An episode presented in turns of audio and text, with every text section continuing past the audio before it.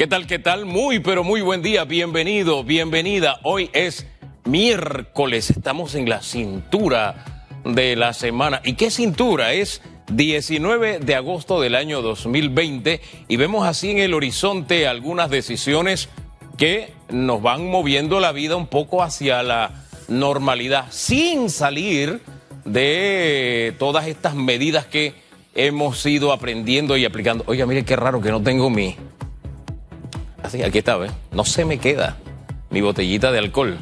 Eh, eh, todas esas medidas que estamos poniendo en práctica y que hemos ensayado durante, durante todos estos meses, pues a mantenerlas hasta que llegue, llegará el momento en que no sea necesario, pero eso está muy lejos todavía. Por lo pronto, aparentemente. Por lo pronto, esa posibilidad de mayor apertura comienza el día lunes. Así que estar pendientes, no dejan de ser buenas noticias. Nosotros siempre hemos estado aquí abogando por, por eh, sí, la salud es lo primero, la salud es vida, definitivamente. Pero aprendiendo de otros países en simultáneo de la salud, se vigila también la salud de la economía, la salud del trabajo, la salud del empleo, la salud de las empresas. Porque si no cuidamos eso, vamos a seguir teniendo o se va a profundizar la crisis de salud y la crisis social por otras razones, porque si no hay trabajo no, no hay comida, ¿no? Viene entonces el hambre, vienen más enfermedades, viene...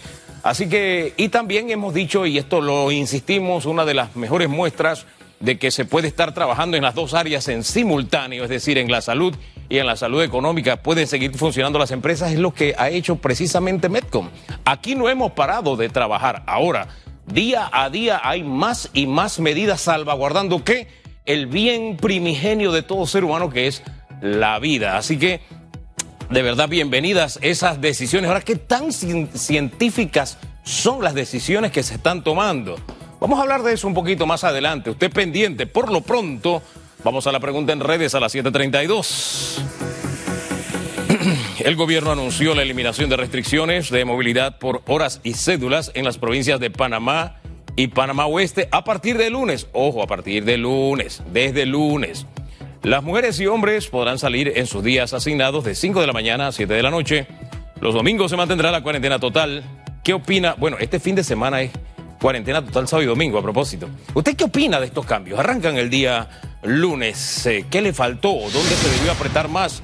Donde se debió dar más libertad, me escribía Edna Ramos y decía, déjenme ir al interior, que yo no voy de paseo, es que yo tengo propiedad ya y voy a mi propiedad. En fin, vamos a conversar de todos esos temas y si usted tiene algo que aportarle al gobierno, hay que ayudar a las autoridades de salud, pues hágalo a través de el hashtag radiografía. Mientras lo hace, vamos a titulares.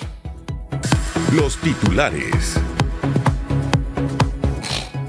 La información da cuenta de que el gobierno anuncia cambios en horario de movilidad a partir de este 24 de agosto. El ministro de Salud, Luis Francisco Sucre, anunció en conferencia de prensa que se mantiene restricción por género y se elimina restricción por cédula. Es decir, habrá horario de movilidad 5 de la mañana a 7 de la noche para hombres los martes, jueves y sábados, mientras que para las damas los lunes, miércoles y viernes. El titular del MINSA agregó que abrirán actividades económicas referentes al sector de bienes y raíces, además de ventas al por mayor y proyectos de construcción. Además, se liberarán prácticas deportivas como el golf, bicicleta y racket. Sucre destacó que estas disciplinas deberán de realizarse en espacios abiertos. 134. Figali no recibirá pacientes con COVID-19 hasta que se resuelvan problemas de goteo. La noticia fue confirmada por el mandatario Laurentino Cortizo. Se lo he dicho, yo necesito que el 100% de ese tema de gotas se me resuelva. Mientras eso no se dé, aguanten, no se metan pacientes allí con goteras, manifestó Cortizo. El presidente indicó que las instalaciones se han estado haciendo trabajos de impermeabilización. 734. Panamá totalizó 82.790 casos acumulados de COVID-19. 598 casos sumaron los nuevos contagios por el virus. 1.636 pacientes se encuentran hospitalizados, 153 en cuidados intensivos y 1.483 en sala. En cuanto a los pacientes recuperados clínicamente, tenemos un reporte de 57.191. Panamá suma un total de 1.809 fallecidos. 735. En las internacionales, Argentina reportó más de 299 mil casos de COVID-19 y más de 5.800 muertes. Ante las ah, alarmantes cifras, médicos del país criticaron una protesta donde miles de manifestantes desafiaron las medidas de cierre. Es indignante porque los profesionales de la salud no merecen que la población haga este tipo de manifestaciones, dijo el director del hospital Posadas, Alberto Maceira, en medio de un aumento de casos de COVID-19. El presidente Alberto Fernández anunció una extensión del cierre hasta al menos fines de agosto. Son titulares.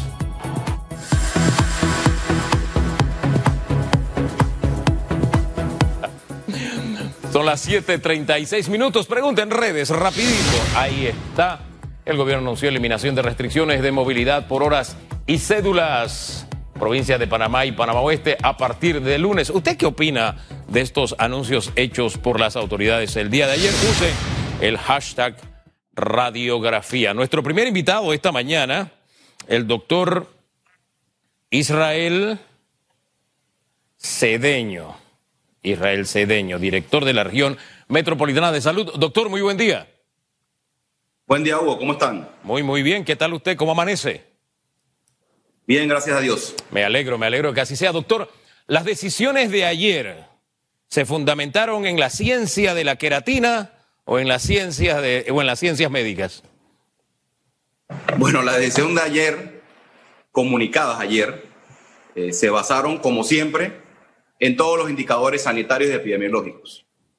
Eh, muchas personas solamente escuchan que es por el RT. No, se toman en cuenta no solamente el RT, cantidad de casos diarios, eh, cantidad de casos por área, por región o por, localidad sanitaria, sino también el comportamiento social y la disciplina sanitaria. Es un cúmulo de características que evaluamos para una decisión específica, eh, preveyendo que no vaya a tener un impacto negativo en el sistema de salud. Eh, le insisto en la pregunta porque en redes veo mucha insistencia en el tema queratina. ¿Qué peso tuvo en la decisión anunciada ayer esta queja de que una queratina no se podía hacer en dos horas, doctor? Bueno, realmente no fue el peso de, la queratina en sí. El señor presidente mencionó eso durante una, unas declaraciones que estaba dándole un evento. En, mucho, en, muchas de las redes sociales eh, solamente grabaron la, la parte en la que el señor presidente hacía alusión al tema de la queratina. Pero eso va mucho más allá no solamente no es la queratina, es que desde el momento que se empezó a flexibilizar el tema de la movilidad, la apertura de salones de belleza, otros comercios, eh, empezaron a hablar el tema de, de los tiempos. Eh, el señor presidente mencionó el tema de la queratina porque, bueno, las muchas mujeres hablan de que es un proceso eh, largo, ¿no? Al igual que el señor presidente lo dijo, yo no tengo idea qué es eso, pero el, el contexto de esto es, es la temporalidad y el tiempo de, la, de las, de la, para ejecutar diferentes actividades sociales normales, entre comillas, que es a lo que vamos. Entonces, estamos flexibilizando todas las normas sanitarias. Ojo, flexibilizando, no relajando. Eso es muy importante recalcar.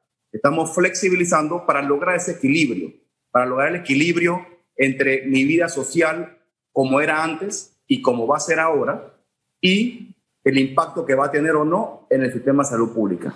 Fíjese que eh, me detuve en el tema de la queratina porque incluso vi gente muy seria, muy preparada, muy inteligente, que por lo general exhibe un coeficiente intelectual muy, pero muy alto, eh, criticar al gobierno por la superficialidad de tomar una decisión donde estamos hablando de vidas humanas basados en el tema queratina, doctor. Por eso la insistencia en ese tema. Fíjese, yo no sé si usted pudo leerlas o no.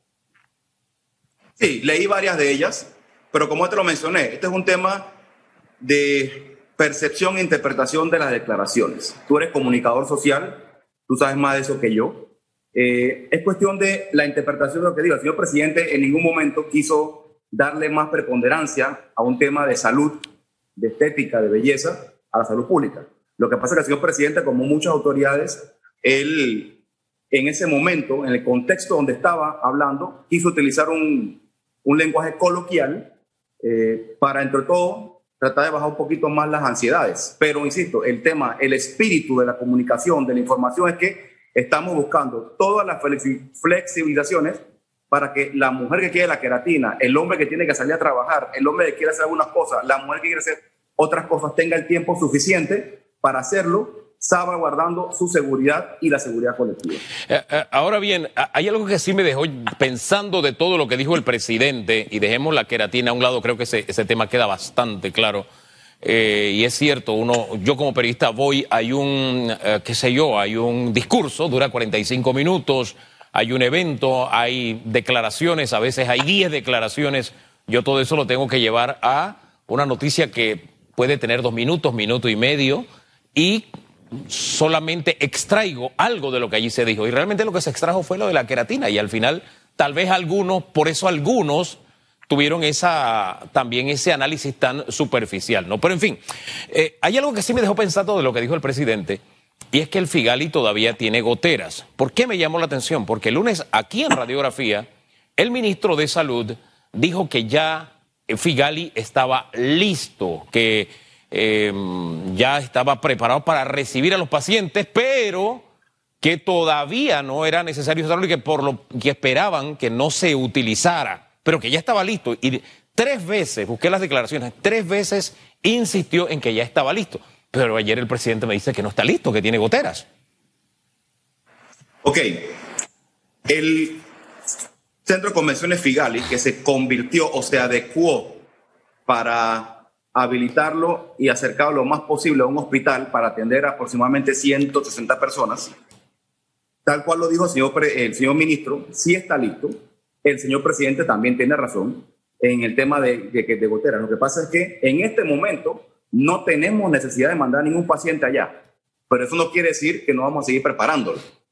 Eh, yo inspeccioné también personalmente como director regional el hospital Figali están todas las camas, están todos los aparatos, el equipo personal, todo está listo. Eh, las áreas en que en algún momento puede haber tenido goteras no son las áreas sensibles donde vamos a atender pacientes, pero eso se está subsanando igual. Recordemos que eso no era, en ningún momento se pensó para un hospital, en ningún momento, cuando se construyó hace años, y que además estuvo abandonado o sin uso por mucho tiempo. Entonces el tema de la gotera aquí no, no es lo que va a evitar o no eh, que yo mando un paciente allá. Aquí se va a mandar el paciente cuando se amerite. Son 120 camas para manejo de pacientes regulares y 40 camas de unidad de cuidados respiratorios. En este momento, tú has visto las cifras, gracias a Dios también, las cifras de pacientes hospitalizados en la UCI, aunque estuvieron mucho más bajo antes, volvieron a subir, pero otra vez están descendiendo. Ya están en 150, llegamos a tener casi 200 personas en, UCI en un momento determinado, pero eh, en este momento no, no amerita todavía mandar un paciente allá porque insisto, eso es un hospital para cuidados intermedios. Mire, mire, doctor, yo no me quiero, no lo quiero meter a usted en Honduras para que no termine en Guatemala, pero no puede ser que esté listo y tenga goteras. O sea, los dos no pueden tener razón a la vez. Mira, haciendo hincapié en el caso específico de gotera. Lo que pasa es que tenemos que ser transparentes en todo, y el presidente de la República siempre lo es. Y muchas veces esa la transparencia se malinterpreta. El hospital está listo, ya están las camas, está el personal. En la perfección no puede tener absolutamente nada, pero te insisto, las goteras que en algún momento tuvo no eran áreas sensitivas. El área donde se va a ubicar el comedor para los empleados, en un área de almacén, eso allá, pero si tú vas al hospital Paitilla, tú vas a encontrar goteras en un momento dado. En, en cualquier hospital, en cualquier infraestructura, en un momento específicamente aquellas que han estado abandonadas por mucho tiempo, tú puedes encontrar. Lo que pasa es que, insisto, es cuestión de percepción y de interpretación. El señor presidente tiene razón cuando él mencionó, él quiere las cosas como debe ser, 100% prístinas, y hacia allá vamos, pero el hospital se va a mandar pacientes cuando así lo amerite. En este momento, eh, incluso seguimos haciendo fumigaciones diarias porque por el área del Cosway hay mucho mosquito y seguimos haciendo fumigaciones diarias preparándonos para cuando un paciente amerite ir para allá, él va a ir para allá. Eh, doctor, pasamos a otro tema. Usted avanzó algo, las UCIs. Si hemos notado eso, que en los últimos días, 153, 153 casos. ¿Qué está pasando? ¿Ha cambiado el tratamiento? ¿La virulencia de, la enfermedad ha bajado? ¿Qué, ¿Qué, es lo que está pasando? Que gracias a Dios no están llegando más personas a UCI, doctor. Mira, lo que está pasando es que gracias a Dios, reiterando esa, esos agradecimientos al, al más grande, las personas ya en la gran, gran mayoría están cumpliendo. Y es lo que siempre hemos pedido, cumplimiento de la normativa sanitaria. A medida que yo me cuido más individualmente, cuido más colectivamente y por consecuente se van a enfermar menos esas personas vulnerables, ese mayor de 60 años, ese hipertenso, ese paciente con antecedentes de cáncer, etcétera, que es el que se agrava y muere. Y por consecuente vamos a tener cada vez menos personas en unidades de cuidados intensivos y cada vez, gracias a Dios y esperemos en Dios pronto sea, menos fallecimientos por la enfermedad de COVID. Entonces, es un cúmulo de cosas que va mejorando poco a poco y que esperamos siga mejorando para disminuir todos esos casos graves. Porque es muy importante también recalcar, Hugo, el SARS coronavirus 2 que produce el COVID-19 llegó para quedarse. Se va a quedar con nosotros por un largo tiempo y tenemos que aprender a vivir con él. Y tú abriste tu, tu entrevista hoy o tu, tu eh, el programa hoy mencionando y sacando de tu bolsillo una botellita de alcohol y que siempre la andas contigo. Eso es parte de lo que necesitamos ahora. Tenemos que aprender a tener siempre nuestras medidas de bioseguridad.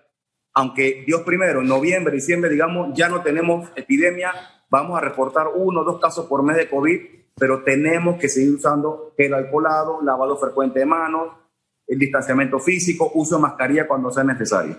Eh, ahora bien, doctor, la lógica me dice que estas cifras no son producto de una, de una sola medida. La lógica me dice eso y no quiero caer en individualidades, pero ¿qué papel ha jugado, qué peso ha tenido el volver a utilizar la hidroxicloroquina? Y, y disculpe que le argumente, pero es que también el aumento de casos se dio cuando se sacó hidroxicloroquina y, y ahora hay de nuevo. Quiero saber si en lo que es la prevención, en los casos, primeros estadios de la enfermedad, está rindiendo algún beneficio o no, doctor.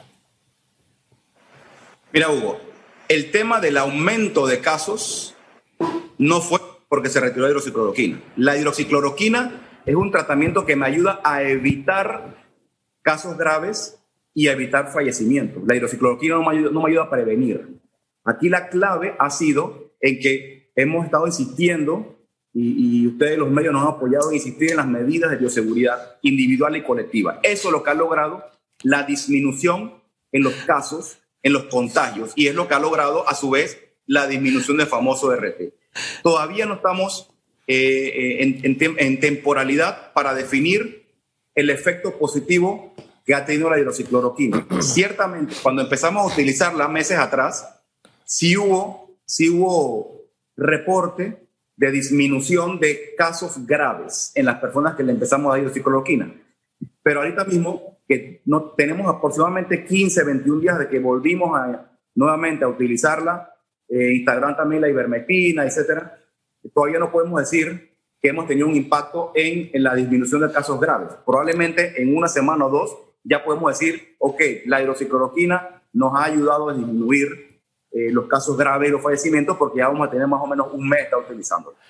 Eh, doctor, eh, quejas de médicos, principal, principalmente de la provincia de Panamá Oeste, creo que esa no es su región, pero usted eh, debe tener información sobre el particular, de que están nombrados, tienen hasta seis quincenas o más trabajando y no se les paga, doctor. ¿Qué es lo que pasa? Mira, eso es en todas las regiones, en la mía también. Eh, y es una queja muy válida porque nadie trabaja de gratis y, el salario está más que merecido. Sin embargo, eh, por un tema de procesos administrativos, Ministerio de Economía y Finanzas, Contaduría, se ha retrasado un poco, pero precisamente la semana pasada ya el director de Finanzas del Ministerio de Salud nos comunicó a los regionales y precisamente esta mañana la señora viceministra nos volvió a reiterar eso a los regionales, de que el dinero está y que ya el proceso avanzó y que Dios primero, la próxima semana ya se van a pagar todos esos salarios de los contratos. Y no solamente eso, sino también el pago de los turnos de los funcionarios que ya son permanentes, pero que están haciendo turnos extraordinarios para cubrir la demanda, también se van a empezar a pagar Dios primero a partir de la próxima semana, porque ya el proceso ya, ya, ya culminó, la parte en MEF y Contraloría, y ya viene entonces el desglose y desembolso. Eh, doctor, vamos ahora a las medidas para dejar claro. Primero, arrancan el lunes. Partamos por allí.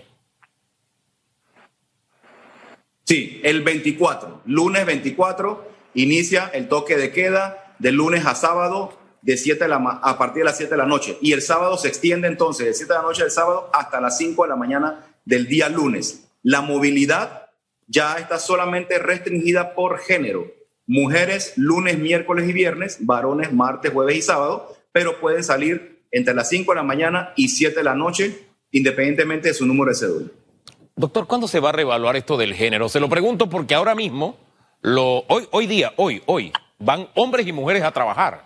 Es decir, es una medida que me parece a mí, la lógica me dice que en la práctica no es muy fácil de, vigilar, de darle, de darle seguimiento. Pero no sé ustedes qué, qué, qué, han evaluado en cuanto, en cuanto a esto de mantener todavía de, por género, si todos los días la gente tiene que ir a trabajar independientemente del género con esta reactivación de las actividades o no. Sí, ciertamente es, complejo de, verificar y, fiscalizar, pero recuerda que la medida de restricción por número de cédulas género no está enfocado al, área laboral, está enfocado a que cuando vas al supermercado, cuando vas al banco, cuando vas a los almacenes, etcétera, donde se produce mayor aglomeración y donde es más complicado manejar o evitar esas aglomeraciones. Hacia esas actividades es que está dirigida la restricción de la movilización. Por eso es que eh, por ahora se va a mantener el género para que en un momento dado, los lunes, solamente vayan mujeres al supermercado. Ya quitamos el número de cédula, pero vamos a ir flexibilizando poco a poco. Pero insisto, el tema no, sabemos muy bien que hay gente que tiene que trabajar, pero esas restricciones no, no va enfocado al que va a trabajar, sino al que va a salir a ser mandado cuestiones personales y va a ir a un lugar como supermercados, farmacias, almacenes donde se produce y se puede controlar menos la aglomeración. Aunque la frase es que la fantasía a veces supera la realidad, la verdad es que aquí de verdad la realidad está, superando la fantasía. Es decir, a veces las decisiones gubernamentales se están quedando en fantasía. Se lo digo porque ya usted va a un súper, aunque no sea su día, y usted ve que hay personas de otro, de otro sexo allí. Es decir, ya ni los mismos locales necesariamente están haciendo o tienen esa exigencia. En su gran mayoría ya no tienen esa exigencia de que no, hoy es el Día de Mujeres, solo mujeres. Esa es la realidad que estamos viviendo, doctor. No sé si la están tomando en cuenta. Sí, así es. Y en el caso específico de, locales comerciales como supermercados, mini super, farmacias, eh, se sigue dando principalmente, principalmente por el hecho de que eh, desde que se empezó esa restricción de movilidad, se habilitaron excepciones. Personal de salud, personal de seguridad pública eh, y otros que por la naturaleza de su trabajo no podían ir al supermercado en el horario que le tocaba por género y por número de cédula. Entonces, se habilitó esa excepción de que yo como médico, en mi caso particular, que me toca salir a la una de la tarde, bueno, que yo pudiese ir después de las cinco cuando salgo de mi trabajo. Bueno, yo nunca salgo antes de las cinco, pero bueno, el tema es que yo puedo hacerlo. Ciertamente eh, hay, hay, que ser transparente en esto. Ha habido, ha habido algunas situaciones en que la gente abusa de eso y se han hecho las sanciones pertinentes del caso y se les reitera a todos los funcionarios públicos que tienen esas excepciones, se les reitera, no pueden abusar de la excepción que se les permite y cuando se encuentre en una, durante el incumplimiento de esa norma van a ser sancionados por igual. Ahí es donde tenemos que hacer valer la responsabilidad y la ciudadanía. Doctor, para dejar claro, este sábado los hombres todavía no podemos salir. Así es, este, este viernes inicia la cuarentena a partir de las 7 de la noche hasta el lunes 24 a las 5 de la mañana. Sábado nadie se mueve, todo empieza a partir del lunes 24 el riesgo de reconsiderar medidas que están cambiando, es decir, de dar paso atrás, existe todavía, está sobre el tapete. ¿De qué depende, doctor? Mira, el riesgo va dirigido más bien a evaluar la probabilidad y posibilidad de que tengamos un rebrote, o sea, un aumento de casos. Pero insisto, estamos buscando todo lo necesario para lograr ese equilibrio, que aunque tengamos un rebrote, eh, no tengamos que reinstaurar las medidas restrictivas tanto de movilidad como de comercio. Esperemos no tener que llegar a eso y, confiamos en que no va a ser así porque ya tenemos, insisto, un sistema de salud cada vez más fortalecido. Es muy importante reiterar y recordar, nadie en el mundo estaba preparado para esto. El mejor ejemplo es Estados Unidos y países poderosos económica y sanitariamente europeos que no estaban preparados. Entonces, la probabilidad de un rebrote de comenten casos está ahí, está ahí latente, por supuesto, pero esperemos no tener que mover, volver a medidas restrictivas. Por eso estamos preparando el sistema de salud para si tenemos más casos, otra vez volver poder, a, poder atenderlos adecuadamente sin tener que volver a medidas restrictivas. Bien, esa es nuestra esperanza. Brevemente para concluir, doctor, Este, me sigue preocupando el tema del transporte público, el distanciamiento en una gran cantidad de unidades se hace imposible. Este, ustedes están revaluando ese tema, están buscando un sistema auxiliar. Aquí le hemos planteado algunas tratando de ser colaboradores, diciéndole ahí están los buses colegiales que no están haciendo negocio, de pronto pueden echar mano. los um, ministerios, etcétera, tienen buses, de pronto ponerlo en circulación. No sé, pero tratar de colaborar para que el sistema público de transporte no se convierta en un foco de contagio. Doctor, ¿lo están analizando? Sí, así es. Se está analizando y se están buscando todas las alternativas. De hecho, eh, el sistema de Metrobús no tiene todavía toda su capacidad instalada en la calle, por así decirlo, porque se había restringido la movilidad. Ya se han hecho las inspecciones necesarias para verificar que el bus dentro está cumpliendo eh, con las medidas de bioseguridad, las recomendaciones. Eh, se están haciendo las, inspecciones en todas las paradas, en todos los lugares, incluyendo también el metro eh, volvemos a lo mismo, Hugo, tenemos que seguir buscando esa conciencia social. Sabemos muy bien que hay un problema de movilización en transporte público. Debe ir aumentando ya la cantidad de metrobús para regresar a lo más normal posible, pero a su vez también necesitamos que las personas, cuando se va a subir a un bus, sean conscientes, ok, yo tengo que ir a mi trabajo, al igual que todos los que están aquí. Si es así, disciplinada y concienzudamente voy a intentar entonces yo mantener ese distanciamiento lo más posible, pero mi mascarilla.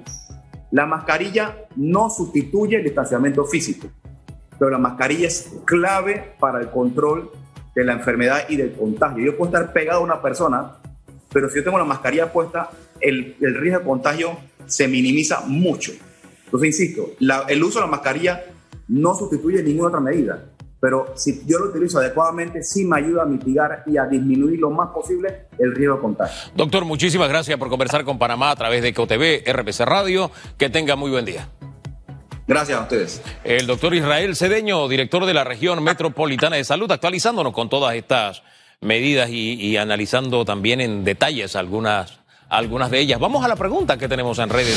Esta mañana el gobierno anuncia eliminación de restricciones de movilidad por horas y cédulas en la provincia de Panamá y Panamá Oeste a partir de lunes. ¿Usted qué opina sobre esta decisión? El hashtag radiografía a su disposición para que participe. Pausa y regresamos. Flor está aquí y trae las glosas.